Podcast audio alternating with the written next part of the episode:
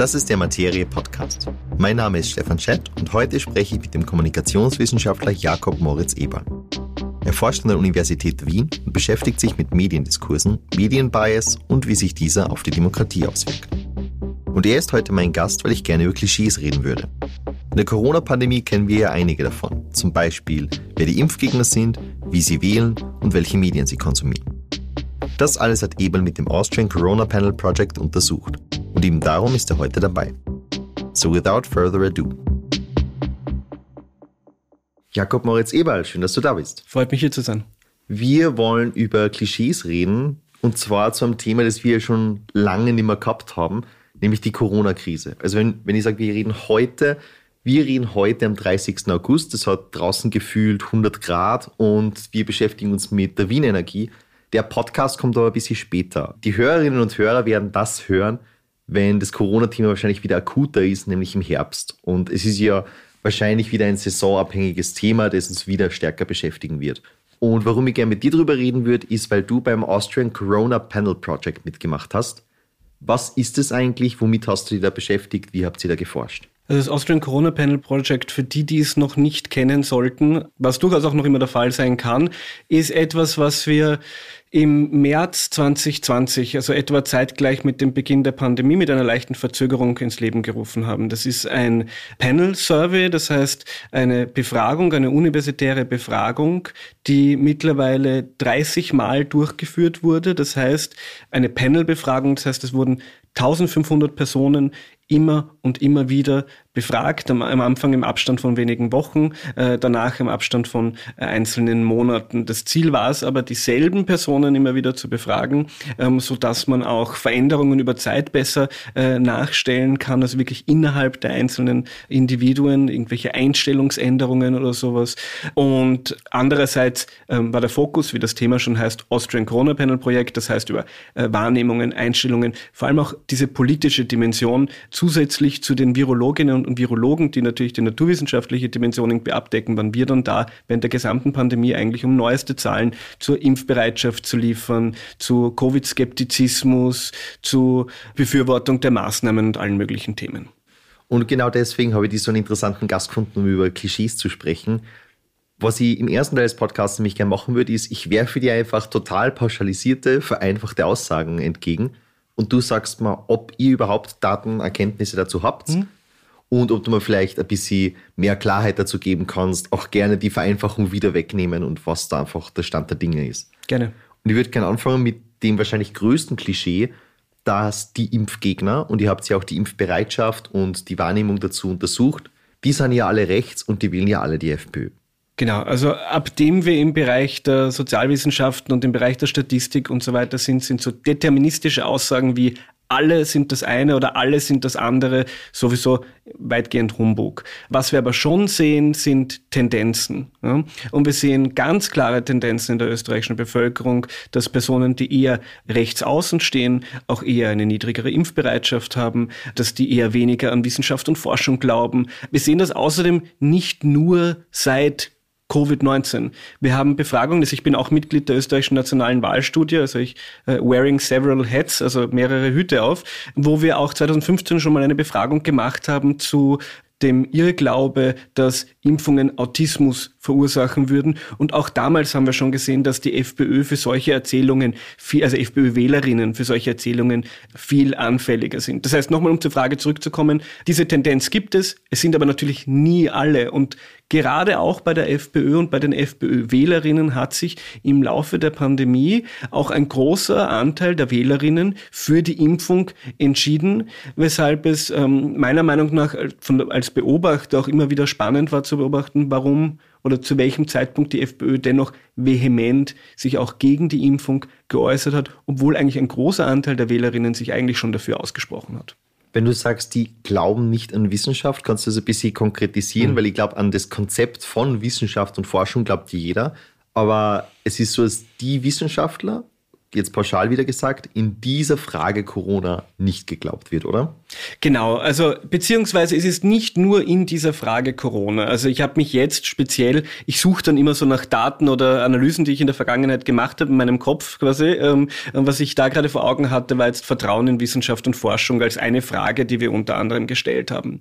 Aber äh, womit ich mich selber auch ganz viel beschäftigt habe, ist äh, Populismus und vor allem auch populistische Einstellungen. Das heißt, da geht es nicht um die Parteien selber. Normalerweise, wenn wir über Populismus reden, sprechen wir immer über populistische Parteien oder populistische populistische Politiker und Politikerinnen. Aber es gibt auch sowas wie populistische Einstellungen in der Bevölkerung. Das ist zum einen, dass man sehr starken Anti-Elitismus äh, irgendwie wahrnimmt und auch befördert, dass man eine Schwarz-Weiß-Sicht äh, der Welt der Politik irgendwie sieht, ohne Grauzonen, also keinen Raum für Kompromisse äh, lassen will und dass man irgendwie so das Gefühl hat, dass es so ähm, einfachen Bürger und die einfache Bürgerin gibt, die immer im Recht hat und es gibt so ein, quasi einen Volkswillen Volkswillen, diese, diese Überzeugung des Volkswillens. So, das war jetzt die kurze Einleitung. Warum ist das jetzt wichtig?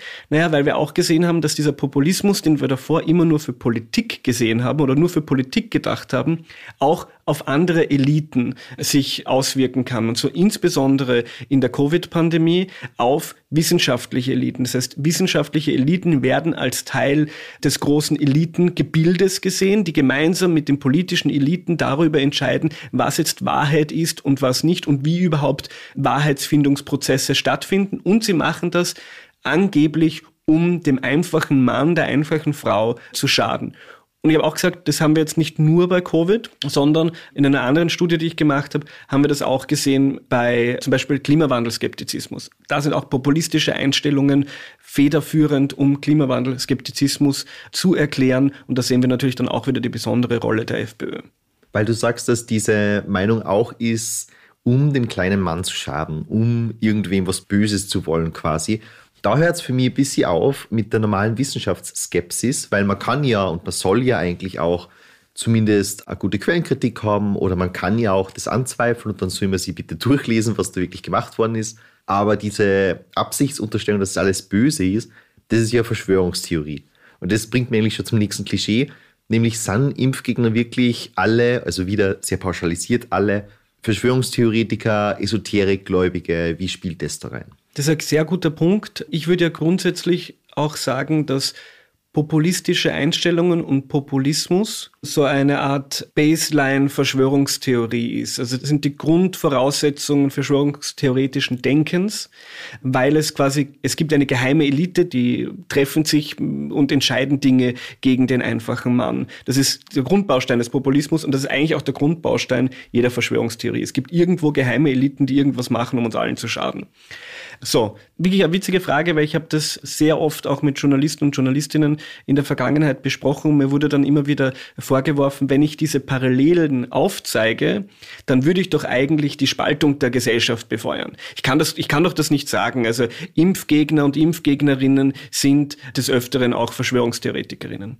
Faktum ist allerdings, und da geht es wieder nicht darum zu sagen, alle Impfgegner oder nicht einmal Impfgegner, alle Personen, die sich nicht impfen lassen wollen, sind Verschwörungstheoretikerinnen. Sowas würde ich nicht sagen, sowas ist vollkommen äh, absurd, auch in der Art und Weise, wie wir auf die Wirklichkeit schauen als Wissenschaftlerinnen. Aber wir sehen eine starke Korrelation, wir sehen einen starken Zusammenhang, dass Personen, die sich nicht impfen lassen wollen, zusätzlich außerdem noch, dass Personen, die wirklich Impfgegnerinnen sind, das würde ich anders abfragen, aber solche Fragen haben wir auch gestellt, auch eher an Verschwörungstheorien glauben, nicht nur an Verschwörungstheorien zum Covid, ja, was irgendwie nachvollziehbar wäre, sondern auch Verschwörungstheorien sich zum grundsätzlich breiter vielleicht zum Great Reset oder Verschwörungstheorien zu, wie Migration in die EU gesteuert würde oder solche Dinge. Oder eben Klimawandelskepsis, die auch als Verschwörungstheorie verpackt werden kann. Und eine andere Frage war zur Esoterik. Und ja, diesen Zusammenhang sehen wir auch. Also wir haben uns unter anderem eben die Unterstützung, also im Austrian Corona Panel haben wir uns unter anderem die Unterstützung zu den Corona-Demonstrationen zum Beispiel genauer angeschaut und haben versucht zu verstehen, wer sind eigentlich diese Leute, die diese Corona-Demonstrationen unterstützen, die hingehen.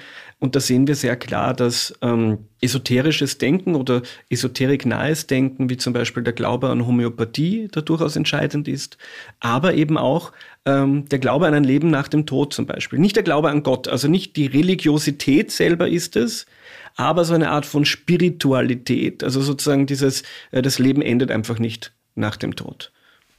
Ich glaube, dass diese, diese, dieser Vorwurf, den du da kriegst, mit das kann man doch nicht sagen und die Spaltung der Gesellschaft, ist wahrscheinlich ein bisschen so ein politischen Kalkül, weil man will ja jetzt quasi die Impfgegner und da kann man jetzt, wie du sagst, die Impfgegner und die, die sich nicht impfen lassen, oft nicht genau auseinanderhalten, die will man ja jetzt nicht abschrecken. Und wenn man die unter Anführungszeichen beleidigt und ihnen Verschwörungstheorien unterstellt, dann kommt das ein bisschen so rüber. Also ich glaube, die meisten haben schon mal mit jemandem gesprochen, der einfach normale, unter Anführungszeichen, Bedenken gehabt hat, wo man einfach noch nicht weiß, wie die Impfung wirkt, wo es vielleicht noch gar nicht raus ist, wo man sich noch nicht mit der Wissenschaft befasst hat. Und dann will man denen natürlich nicht gleich einen Pauschalverdacht an den Kopf werfen mit, na, du bist ja sicher Verschwörungstheoretiker slash deppert, weil du die nicht impfen lassen. Oder ein Schwurbler sozusagen, genau. eine Schwurblerin. Ähm, bin ich ganz bei dir. Umso wichtiger ist es vor allem auch in der Wissenschaftskommunikation, beziehungsweise bei denen von uns aus der Wissenschaft, die versuchen, diese Ergebnisse auch zu kommunizieren, eben nie deterministisch zu argumentieren. Also zu sagen, alle sind so oder tatsächlich auch wertend zu sein, die sind alle deppert oder sowas oder das sind alle Schwurbler. Dennoch ist es wichtig, dass wir Probleme aufzeigen, also wir als Wissenschaftler und Wissenschaftlerinnen. So sehe ich zumindest auch meine Rolle. Es kann auch was Persönliches sein. So sehe ich auch meine Rolle als Wissenschaftler und Wissenschaftlerin. Vor allem ähm, alles, was ähm, die Aufrechterhaltung äh, der liberalen Demokratie im weitesten Sinne und alles, was wir fürs Funktionieren einer liberalen Demokratie im weitesten Sinne brauchen, dass wir da auch ganz klar sagen, wo sind da die Gefahren, wo sind da die Zusammenhänge? Weil wenn wir die Zusammenhänge nicht sichtbar machen, und das können wir unter anderem eben nur sichtbar machen, wenn wir Leute befragen, wenn wir uns solche Zusammenhänge dann auch tatsächlich anschauen, nur dann können wir auch über Lösungen nachdenken. Nur dann können wir auch darüber nachdenken, wie kommt es denn eigentlich dazu? Warum gibt es diese Zusammenhänge? Muss es diese Zusammenhänge überhaupt geben? Kann ich da irgendwo entgegenwirken? Das bringt mir nämlich schon zum nächsten Klischee, nämlich das Institutionenvertrauen, das ein bisschen, und das ist die These, weggebrochen ist. So quasi ein ganz großer Teil derer, die jetzt in der Verschwörungstheoretiker, in der Rechten, in der Impfgegner, wie man es nennen will, wie man es pauschalisieren will, Bubble, die glauben den Institutionen nicht mehr. Also Medien, der Politik, vielleicht sogar der Verwaltung, Bundesheer, Polizei. Wie hat sich das entwickelt? Also beim Institutionenvertrauen würde ich ähm, den Bogen viel weiter spannen. Ähm, da geht es weit nicht nur um die ähm, Impfgegner oder Impfgegnerinnen oder die Impfskeptikerinnen oder sowas. Äh, da ist viel mehr passiert.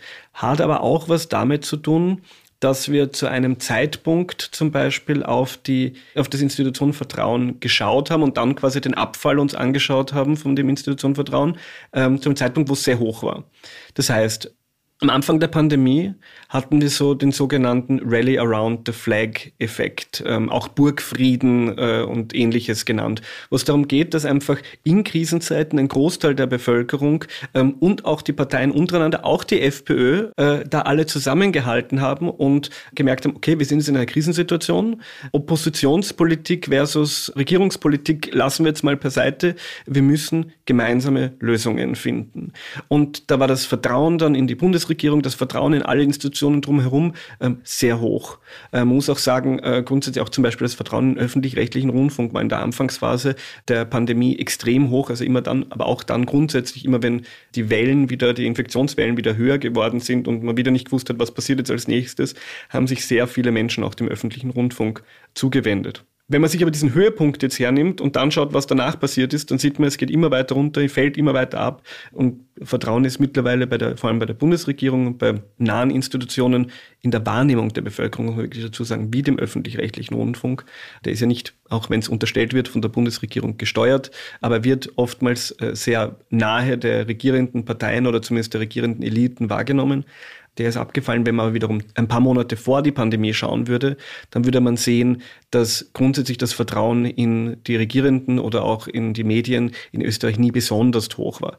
Dennoch muss man ganz klar sagen, das Vertrauen ist gerade sehr niedrig und das hat was damit zu tun, dass eben nicht nur jene den Institutionen nicht vertrauen, wo wir es grundsätzlich davon ausgehen würden, also Wählerinnen von rechtspopulistischen Parteien, ähm, deren zentrale Aufgabe ja eben ist, Kritik an den herrschenden Eliten zu üben. Also da macht es ja auch Sinn, dass wir dort kein Institutionenvertrauen haben, sondern eben auch aus der sogenannten Mitte der Gesellschaft, aus allen Parteien äh, eigentlich große Unzufriedenheit zu verspüren ist. Im Regelfall aber dann nicht gegenüber allen politischen Institutionen, sondern eben zum Beispiel gegenüber der Bundesregierung im Speziellen. Glaubst du, dass es an der Kommunikation liegt in der Pandemie? Weil es ja ein oft genannter Vorwurf und den ich persönlich auch unterschreiben würde, dass durch dieses Hin und Her, zum Beispiel, dass man die Pandemie im Herbst 2021 abgesagt hat, kurz bevor die tödlichste Welle überhaupt gekommen ist mhm. und bevor die neuen Varianten gekommen sind, da hat man sich sehr oft desillusioniert fühlen können. Also wenn man nur den Eliten glaubt, und mit den Eliten meine ich jetzt in dem Fall die Bundesregierung, dann war man ein bisschen verlassen und dann hat man sehr oft seine Meinung switchen müssen, um up-to-date zu bleiben. Glaubst du, dass das ein Mitgrund ist, dass es der Hauptgrund ist? Wie siehst du das? Also es ist so viel passiert jetzt in den letzten ähm, zwei Jahren und es gibt wirklich zahlreiche Gründe, weshalb man der Bundesregierung und auch anderen politischen Institutionen vielleicht jetzt weniger vertrauen würde als davor. Regierungskommunikation gehört auf jeden Fall äh, zu einem solchen Aspekt.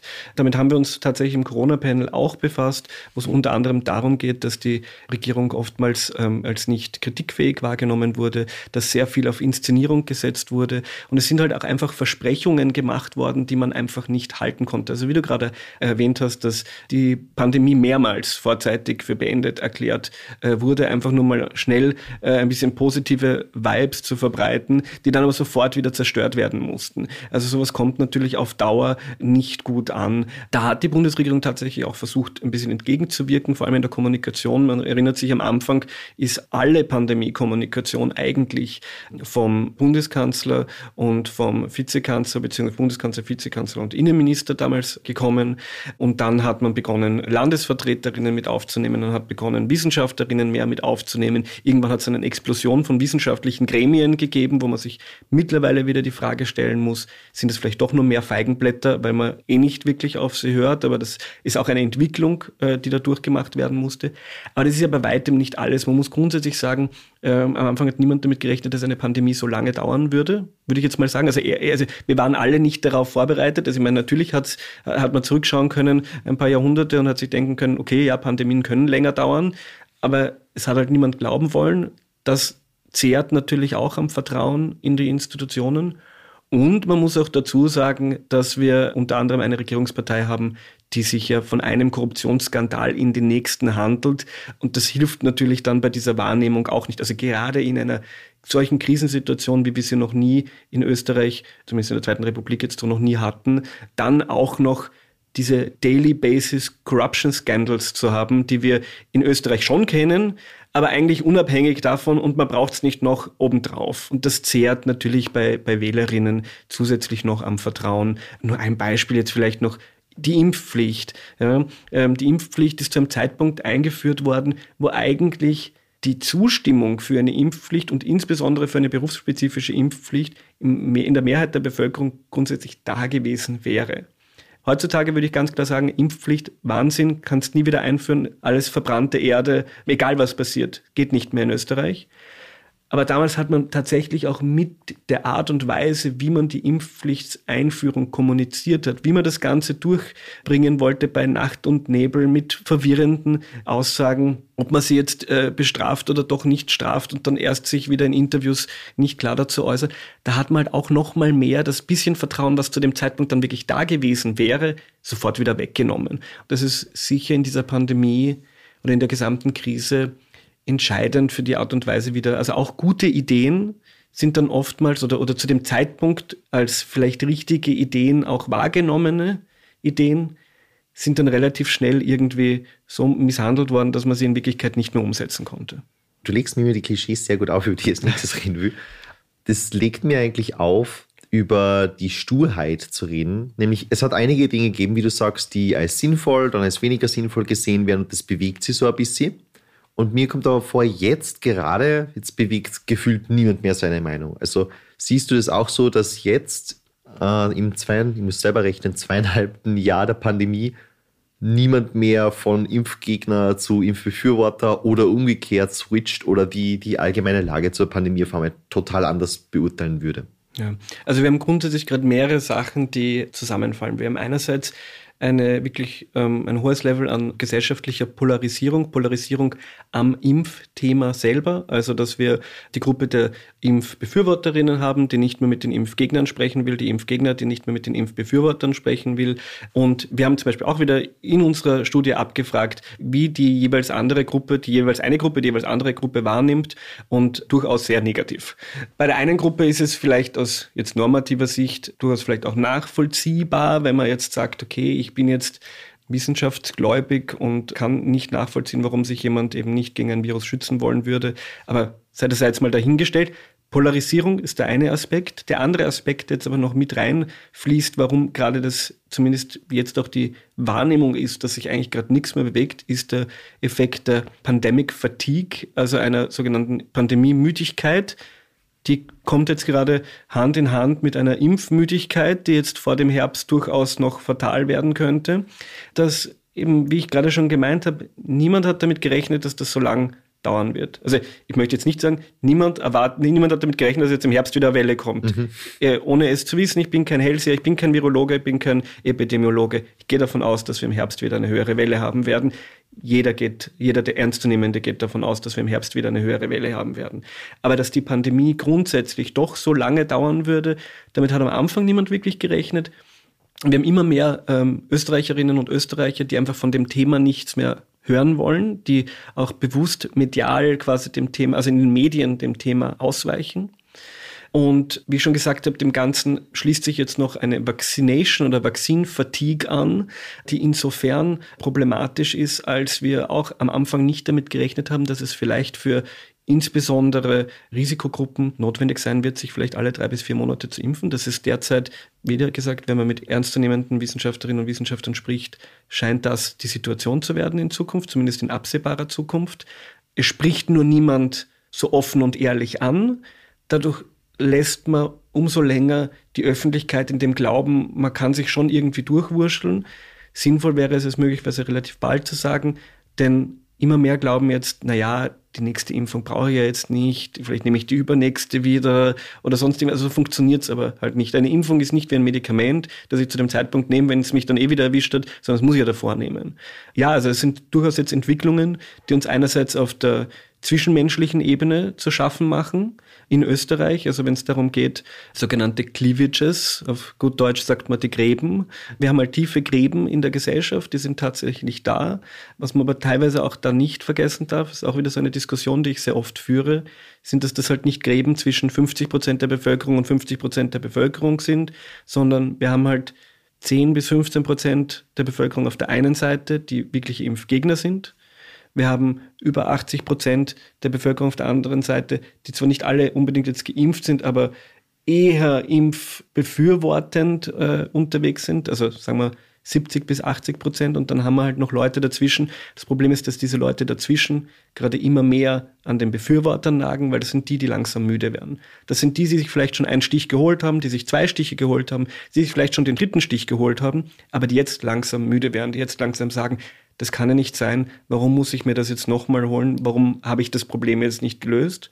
Und das wird die größte Herausforderung sein jetzt in den nächsten Monaten, dass man die nicht verliert.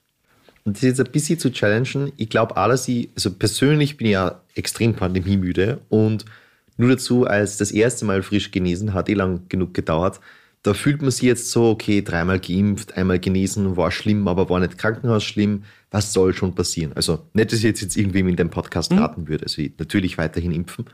Aber mir kommt vor die andere Seite, also Leute, die sich bis jetzt nicht geimpft haben, ist ein bisschen weniger müde im Sinne von, die Radikalisierung geht weiter. Mhm. Also ich bin tendenziell so, wenn ich in der U-Bahn wieder irgendeinen Maskengegner, Maskenleugner, irgendwen aggressiven vorfindest, dann geh einfach weg oder ich will halt nicht mich damit beschäftigen.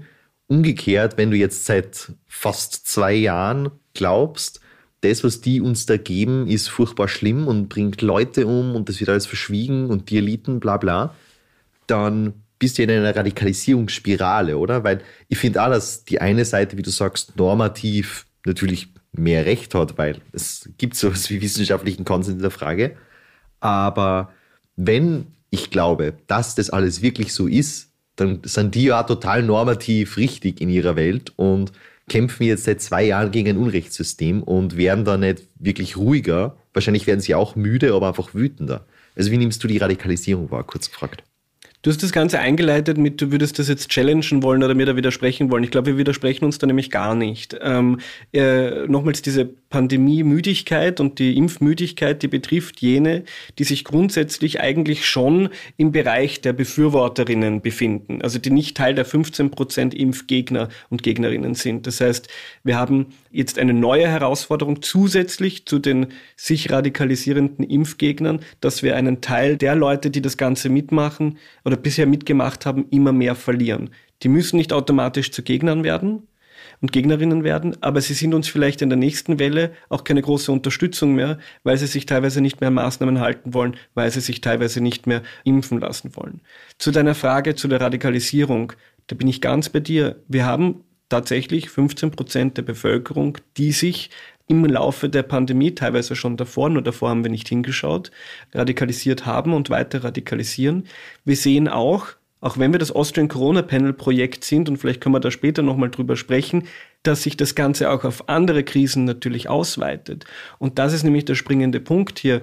Auch wenn wir im Moment in einer Art Verdrängungsmodus sind, was die Pandemie betrifft, sind wir nicht im Verdrängungsmodus, was Krisen betrifft, weil wir haben eine Energiekrise, wir haben die Inflationskrise, wir haben die Klimakrise, also für die, die sie wahrnehmen, und wir haben die Ukraine-Krise und äh, habe ich Energiekrise schon gesagt? Ich weiß es nicht. Aber alle möglichen Krisen, ja. ähm, vier bis fünf Krisen, die sonst noch gerade auf uns warten, die von denselben Personen auch mitunter äh, mit Diskursen befeuert werden, die aus denselben Informationsquellen genutzt werden, um Falschinformationen zu verbreiten und auch dadurch in dieser Gruppe der sich weiter radikalisierenden Personen diese Radikalisierungsspirale aufrechterhalten. Da geht es einerseits um die FPÖ, die für den Herbst schon äh, für neue, auf neue Demonstrationen sich vorbereitet. Da geht es um die MFG, die sich neu wappnet und auch Personen, die irgendwo dazwischen stehen und halt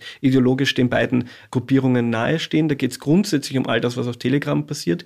Wir haben ähm, in einer Analyse schon ganz klare Überschneidungen gesehen zwischen Impfgegnerinnenschaft und Einstellungen zu Russland beziehungsweise zur russischen Invasion der Ukraine. Und wir sehen da ganz klar, dass Personen, die äh, sich nicht impfen lassen wollen, auch eher Personen sind, die Russland nicht so als den äh, Aggressor sehen, beziehungsweise die eigentlich eher die Schuld zumindest auch bei der NATO und auch bei der EU und auch bei den USA äh, sehen an diesem Konflikt. Und das ist ja etwas, womit man dann weiter spielen kann, weil es bezieht sich ja dann nicht nur auf diesen dennoch irgendwo fernen Konflikt für den Durchschnittsösterreicher, Durchschnittsösterreicherinnen, Österreicherinnen, weil das bezieht sich dann auch auf die Sanktionen, das bezieht sich dann auch auf grundsätzlich, wer ist verantwortlich für die Energiekrise, die wir haben, wer ist verantwortlich für die äh, Inflation, die wir jetzt haben. Und das ist ein Potenzial, aus dem diese Gruppen, und das sind vor allem rechtsextreme und verschwörungstheoretische Gruppen, schöpfen können. Einerseits für, für Demonstrationen, wenn jetzt der Herbst dann wieder beginnt, vor allem auch wenn zur selben Zeit dann auch Covid wieder aufflammen wird und durchaus auch wieder Maßnahmen wahrscheinlich notwendig werden, spielt das halt auch noch rein. Und was ich ja besonders spannend finde, ist, dass wir eine Bundespräsidentschaftswahl vor der Tür haben. Du als gelernter Politikwissenschaftler weißt wahrscheinlich auch, Bundespräsidentschaftswahlen sind sogenannte Nebenwahlen im Vergleich zu Nationalratswahlen. Das heißt, das sind Wahlen, wo der Wähler und die Wählerin durchaus diese Wahlen nützt, um vor allem Denkzettel zu verteilen. Denkzettel, den jetzt regierenden Eliten, den jetzt regierenden Parteien. Und wir haben noch nie eine Bundespräsidentschaftswahl gehabt, wo so viele Kandidaten und Kandidatinnen eigentlich aus dem Protestwählerinnen, Nichtwählerinnen, verschwörungstheoretischen oder Rechtsaußenmilieu äh, fischen wollten, wie sie es bei dieser Wahl jetzt machen werden. Und da geht es halt vor allem darum, dass man möglicherweise, wenn das gelingt von der Mobilisierung her, auch viele Leute zur Wahl bringen wird, die sonst nie zu so einer Wahl gehen würden. Also dieses ganze Protestwählerinnenpotenzial. Und das erwartet uns im Herbst, unabhängig von der Bundespräsidentschaftswahl, auch auf den Straßen. Und das wird natürlich zusätzliche Radikalisierungen auch hervorrufen. Und vielleicht noch ein Punkt wir sehen durchaus auch ein grundsätzliches Potenzial zu gewaltsamen Demonstrationen in diesem Bereich. Also, dass diese Personen auch gewillt sind, gewaltsame Demonstrationen zu unterstützen bzw. an ihnen teilzunehmen. Und da braucht es in Wirklichkeit nur einen oder zwei, die das Falsche im Schilde führen, um schon sehr viel Schaden anzurichten. Also ich finde es extrem spannend, was du gesagt hast und ich probiere jetzt mit zwei Fragen, aber ja. pessimistisch, einmal optimistisch gefragt. Bitte.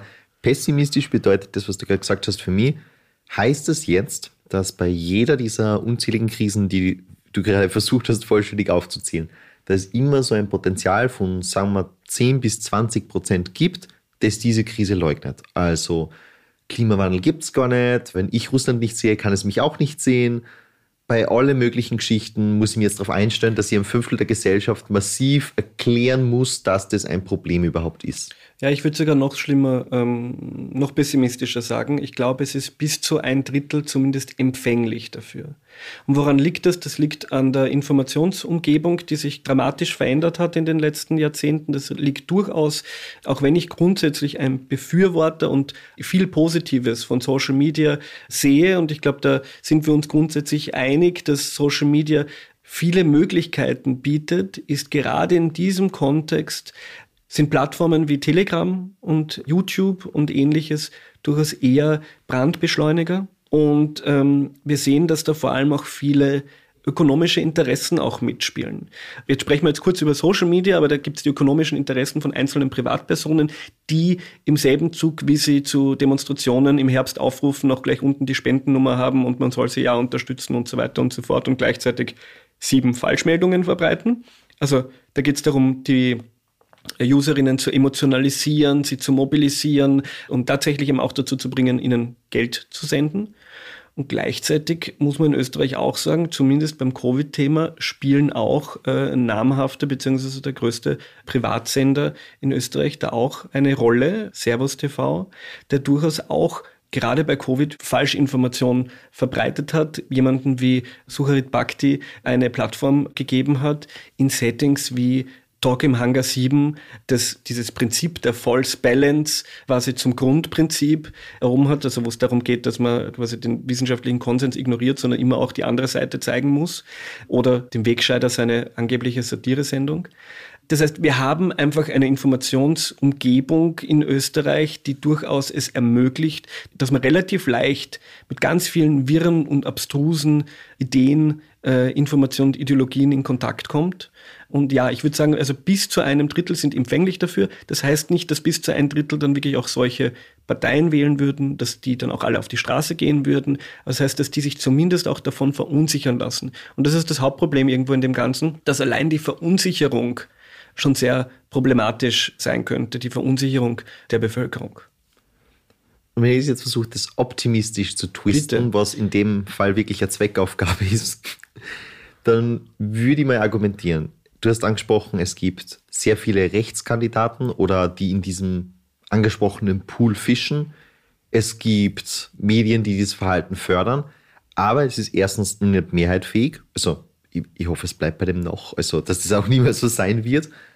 Und die Realität geht ja trotzdem weiter. Also in, im Sinn von, ich kann Corona leugnen, was ich will. Es ist ein Virus und ich kann krank werden und ich kann sogar davon sterben. Es ist egal, ob ich mich für die Klimakrise interessiere, weil es ist ein Rekordsommer und die meisten Rekordsommer sind in den letzten Jahren passiert und der Planet wird heißer, auch für mich. Sprit wird teurer, auch für mich, weil das eine Konsequenz davon ist. Und der Russlandkrieg kommt früher oder später auch irgendwo an, wenn keiner sich dem entgegenstellt. Also hast du da ein bisschen Hoffnung für die Zukunft, dass diese Realität da ankommt, dass man sie irgendwann dem Ganzen nicht mehr entziehen kann? Ähm, ich bin grundsätzlich ein sehr optimistischer Mensch. Allerdings haben wir über die Pandemie hinweg zum Beispiel, wenn wir uns die Frage angeschaut haben, das Coronavirus ist gefährlicher als die normale Grippe, das war so eine Aussage, die wir abgefragt haben. Und wir haben über die gesamte Pandemie hinweg, egal ob es da gerade eine große ähm, Infektionswelle war, ob gerade viele Leute gestorben sind äh, in den Krankenhäusern oder nicht, haben wir immer ungefähr 16 Prozent der österreichischen Bevölkerung gehabt, die gesagt haben, na, stimmt nicht. Das ist insofern eine Antwort auf deine Frage, weil man ja eigentlich eben davon ausgehen würde, dass zumindest mit der Zeit die Leute schon verstehen, hey, na, ich meine, bei, bei aller Liebe, ich glaube, die meisten Leute wissen gar nicht, was eine echte Grippe ist. Also es ist schlimmer, es ist gefährlicher als die normale Grippe, es ist ansteckender als die normale Grippe, es ist die Morbidität ist höher als bei einer normalen Grippe. Es ist, es ist, äh, geht auf alle möglichen Organe und nicht nur auf die Lunge und so weiter und so fort. Ich brauche ja das gar nicht. Wie gesagt, ich bin nicht Virologe, ich, da erzähle ich auch nur weiter, was ich sonst wo äh, mir einlese. Aber in der Bevölkerung, in diesem Teil der Bevölkerung kommt das eben nicht an.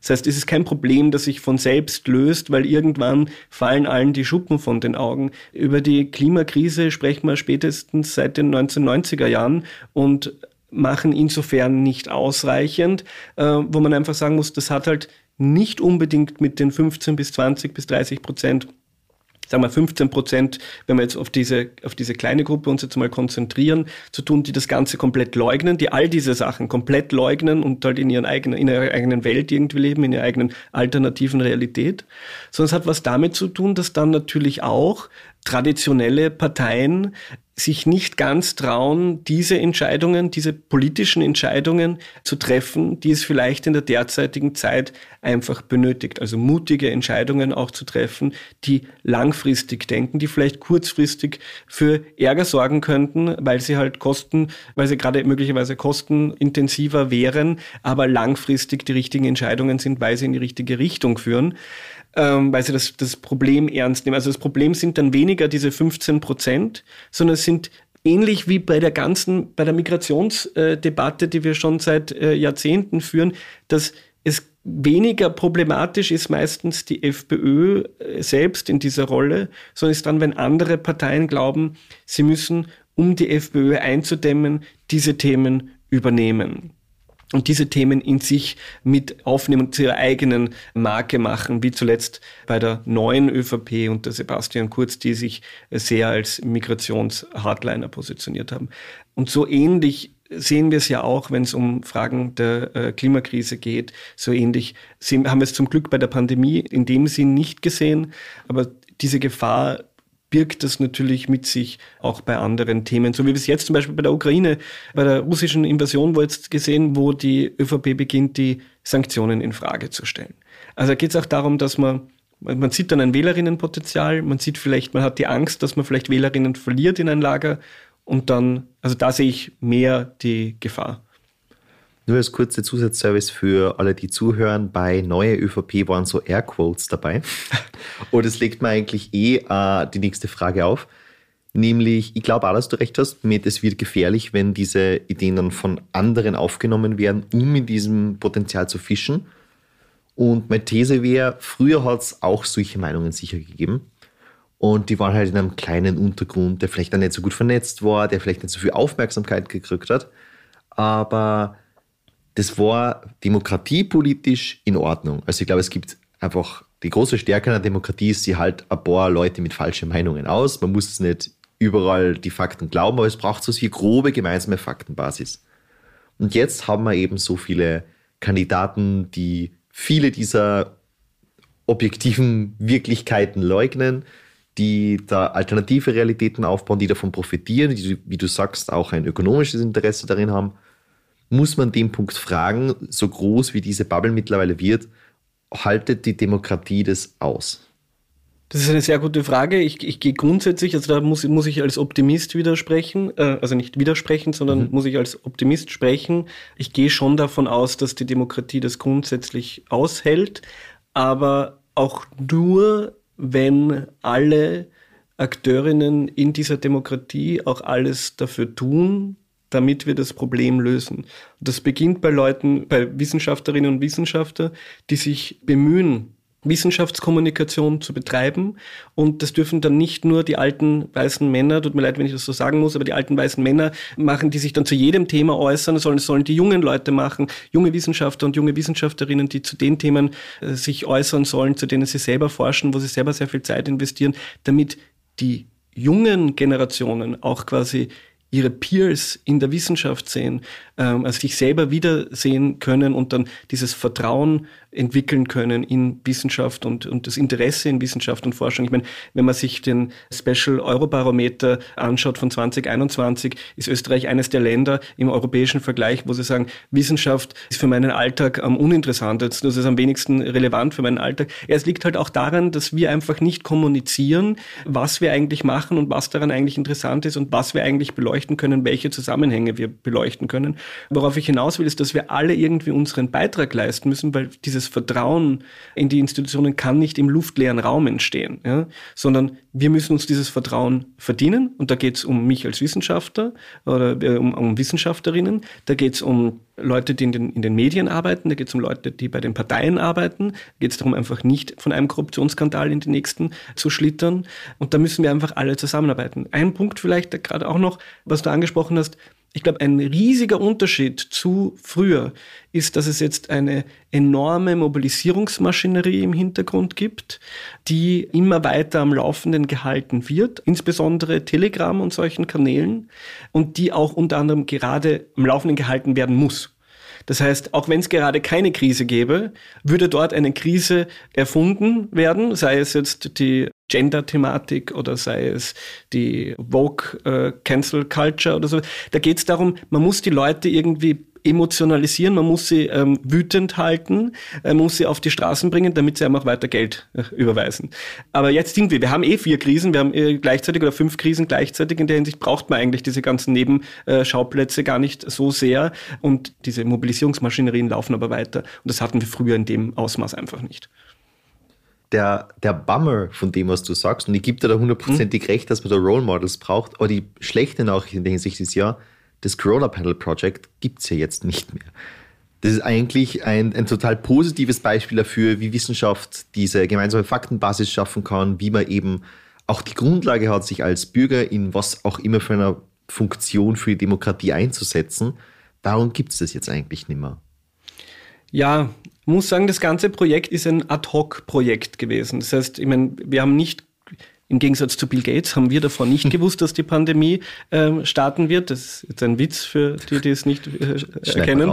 Ähm, na, also wir haben natürlich, niemand hat gewusst, dass diese Pandemie losgehen wird, also haben wir das relativ kurzfristig äh, aus dem Boden stampfen müssen. Das heißt, wir haben zuerst Finanzierung über das Rektorat der Universität Wien bekommen, dann haben wir eine Finanzierung über den österreichischen sozialen Survey bekommen. Und wenn ich sage eine Finanzierung, ähm, heißt das immer, dass ein paar zusätzliche Umfragewellen finanziert worden sind. Der FWF hat dann ein bisschen was finanziert, die Arbeiterkammer hat was finanziert, die Industriellen Vereinigung hat irgendwas, hat ein paar Wellen finanziert. Da sind immer nur ein paar Wellen finanziert worden.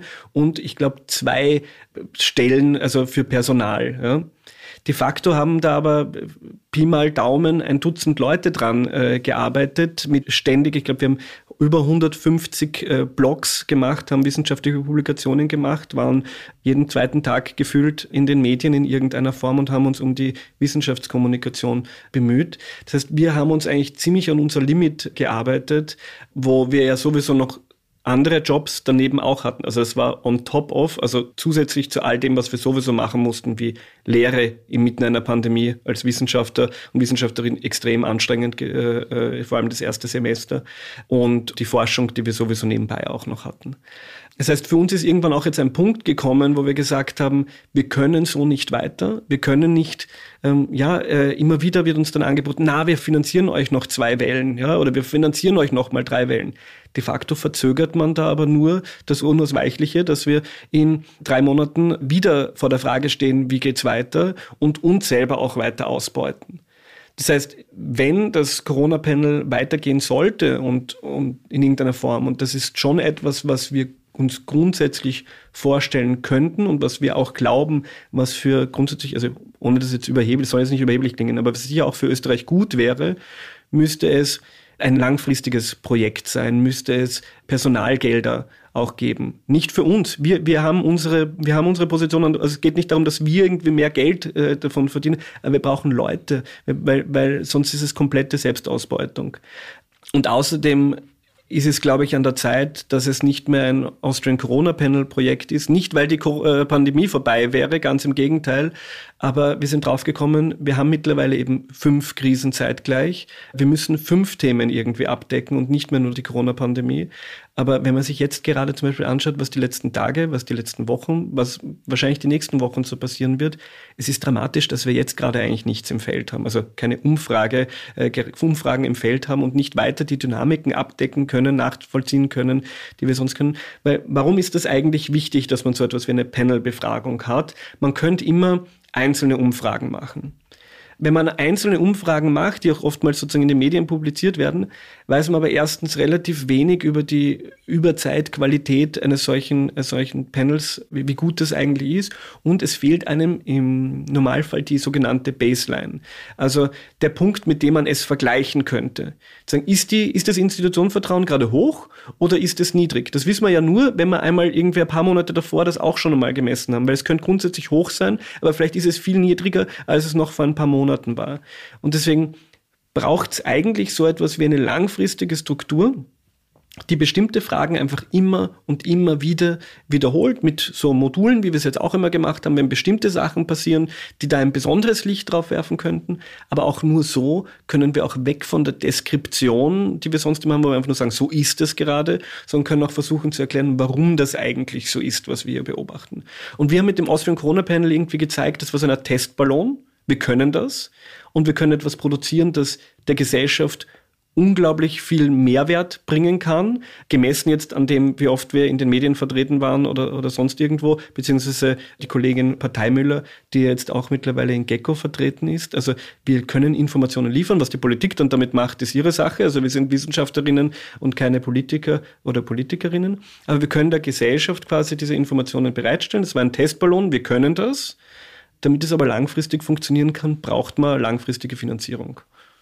Das heißt, wenn irgendjemand, der zuhört, ein Austrian Crisis Panel Project finanzieren möchte, es gibt Potenzial dafür, es gibt Leute dafür, fände ich ja sehr positiv.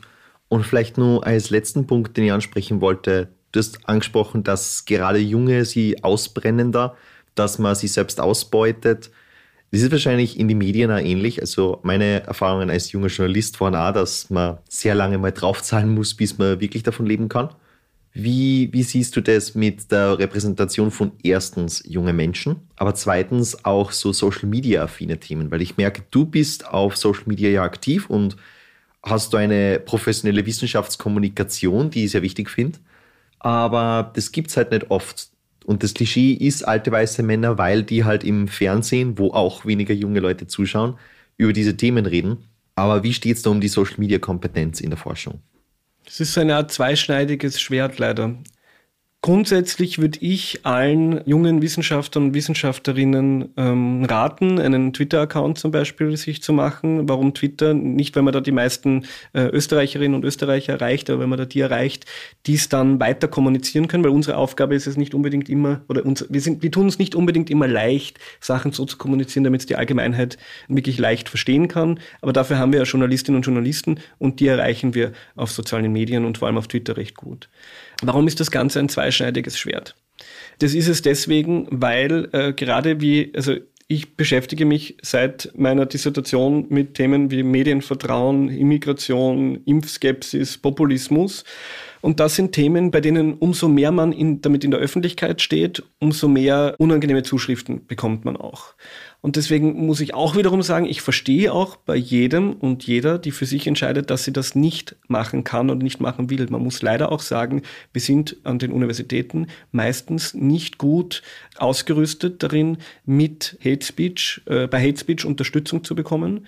Das beginnt damit, dass man junge Leute darauf vorbereitet, was einen da eigentlich erwartet, oder andererseits im Fall der Fälle auch äh, äh, rechtliche Unterstützung äh, bekommt. Ich selber habe schon Zuschriften bekommen, wie Eberl gehört auf dem Standesgericht exekutiert, wo ich sagen muss, die Polizei war keine Hilfe, hat mich nicht mal Anzeige erstatten lassen, äh, der Verfassungsschutz wiederum schon, der Typ hat auch andere Sachen auch geschrieben. Und das sind dann so Sachen, also das muss nicht jeder über sich. Es ist schrecklich, dass wir in einer Gesellschaft sind, wo man die Leute in Wirklichkeit davor warnen muss, Achtung, wenn du mit deiner Forschung in die Öffentlichkeit gehst, kann dir das passieren. Und da sage ich sofort, das muss nicht jeder über sich ergehen lassen. Dennoch würde ich sagen, dass es wichtig ist, dass eben mehr junge Leute das machen, dass mehr junge Leute auch auf den Kanälen kommunizieren, die für sie natürlicher sind. Ja. Nicht jeder möchte eben im Radio sprechen, nicht jeder möchte einen Podcast machen, nicht jeder möchte im Fernsehen stehen, aber vielleicht, wenn man sich die Sachen selber aufschreiben kann, wie auf Twitter zum Beispiel, also habe ich ja alles eigentlich selber in der Hand, dann könnte man das dort machen. Andere machen Blogs zum Beispiel. Ich glaube, dass, also wie ich vorher schon gemeint habe, dass es unglaublich wichtig ist, weil wir eben sehen, dass auch das Vertrauen in die Wissenschaft zu schwinden beginnt bei manchen Bevölkerungsgruppen und dass das schon auch was damit zu tun hat, dass immer noch immer diese Wahrnehmung ist, ja, wir sind irgendwelche Leute, die im Elfenbeinturm sitzen und unsere, und teilweise stimmt's auch, die, wir schreiben unsere wissenschaftlichen Papers, die dann zehnmal zitiert sind und sind glücklich drüber und der Rest der Bevölkerung hat nichts davon.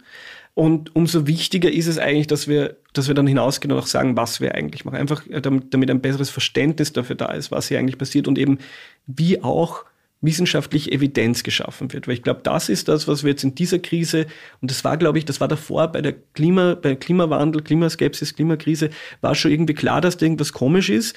Aber jetzt bei der Pandemie hat man das wirklich am deutlichsten gesehen, dass ein Verständnis dafür, was wissenschaftliche Evidenz ist, wie wissenschaftliche Evidenz geschaffen wird, was der Unterschied zwischen Evidenz und Wahrheit oder, oder zwischen de deterministischen und probabilistischen Aussagen ist. Das ist etwas, was unsere Aufgabe wäre, eigentlich zu kommunizieren. Es ist vielleicht auch etwas, was man schon in der Schule mehr intensivieren könnte, aber es ist mitunter auch unsere Aufgabe, das besser zu kommunizieren. Und ich glaube, dass wir da nicht nur das Vertrauen in die Wissenschaft und Forschung auch wieder stärken könnten, also in die Institution, sondern durchaus ein grundsätzliches Verständnis für diese Krisen, in denen wir uns gerade befinden, durchaus auch wieder ähm, stärken könnten, eben weil es einfach nicht nur eine Schwarz- oder Weiß-Situation ist, sondern weil es viele Grauzonen gibt und diese Grauzonen muss man halt genauer beleuchten. Das ist eigentlich ein guter Abschluss. Das Blöde ist, die traditionelle Frage zum Abschluss ist, gibt es noch irgendwas, was du unbedingt sagen wolltest, was du loswerden wolltest? Gibt es noch irgendwas, was ich, äh, jetzt brauche ich kurz. Ja, ich würde einfach vielleicht gerne das jetzt nochmal anschließen. Also ich glaube, auf der einen Seite geht es eben darum, dass wir uns auch hinauswagen, wir als Wissenschaftler und Wissenschaftlerinnen. Auf der anderen Seite geht es halt schon auch darum, dass eben auch ähm, politische Parteien, äh, politisch nahe, politisch nahe Organisationen, politiknahe Organisationen auch ein Interesse dafür zeigen, was Wissenschaft eigentlich macht, was Wissenschaftlerinnen eigentlich machen, sich für diese Evidenz interessieren. Im Optimalfall diese Evidenz auch in politische Inhalte oder politische Entscheidungen mit einfließen lassen. Stichwort evidenzbasierte Politik. Ähm, weil das ist natürlich auch ein Punkt, wenn wir Vertrauen in Institutionen herstellen wollen, muss es auch so wirken, zumindest, als ob diese Institutionen zueinander sprechen würden ähm, und dass es dann nicht zu Situationen kommt, wo die Wissenschaft ganz deutlich in eine Richtung argumentiert, die Politik was anderes macht und dann nicht einmal erklärt, warum sie das macht. Also das ist das schlimmste Szenario, weil man dann das Gefühl hat, dass eh jeder nur noch irgendwie macht, was er will und dass es eh vollkommen egal ist. Also ich finde super, ähm, dass es muss nicht, also dass uns die Möglichkeit gegeben wird, über die Sachen mehr zu sprechen und dass eben auch dieses Interesse überhaupt da ist. Und damit muss man eigentlich, glaube ich, mehr spielen, also mehr Interesse wecken und sich auch dafür dann auch zur Verfügung stellen oder eben auch die Plattform bieten. Dann freue ich mich eigentlich, dass es mit der Plattform heute geklappt hat und sag danke. Danke dir.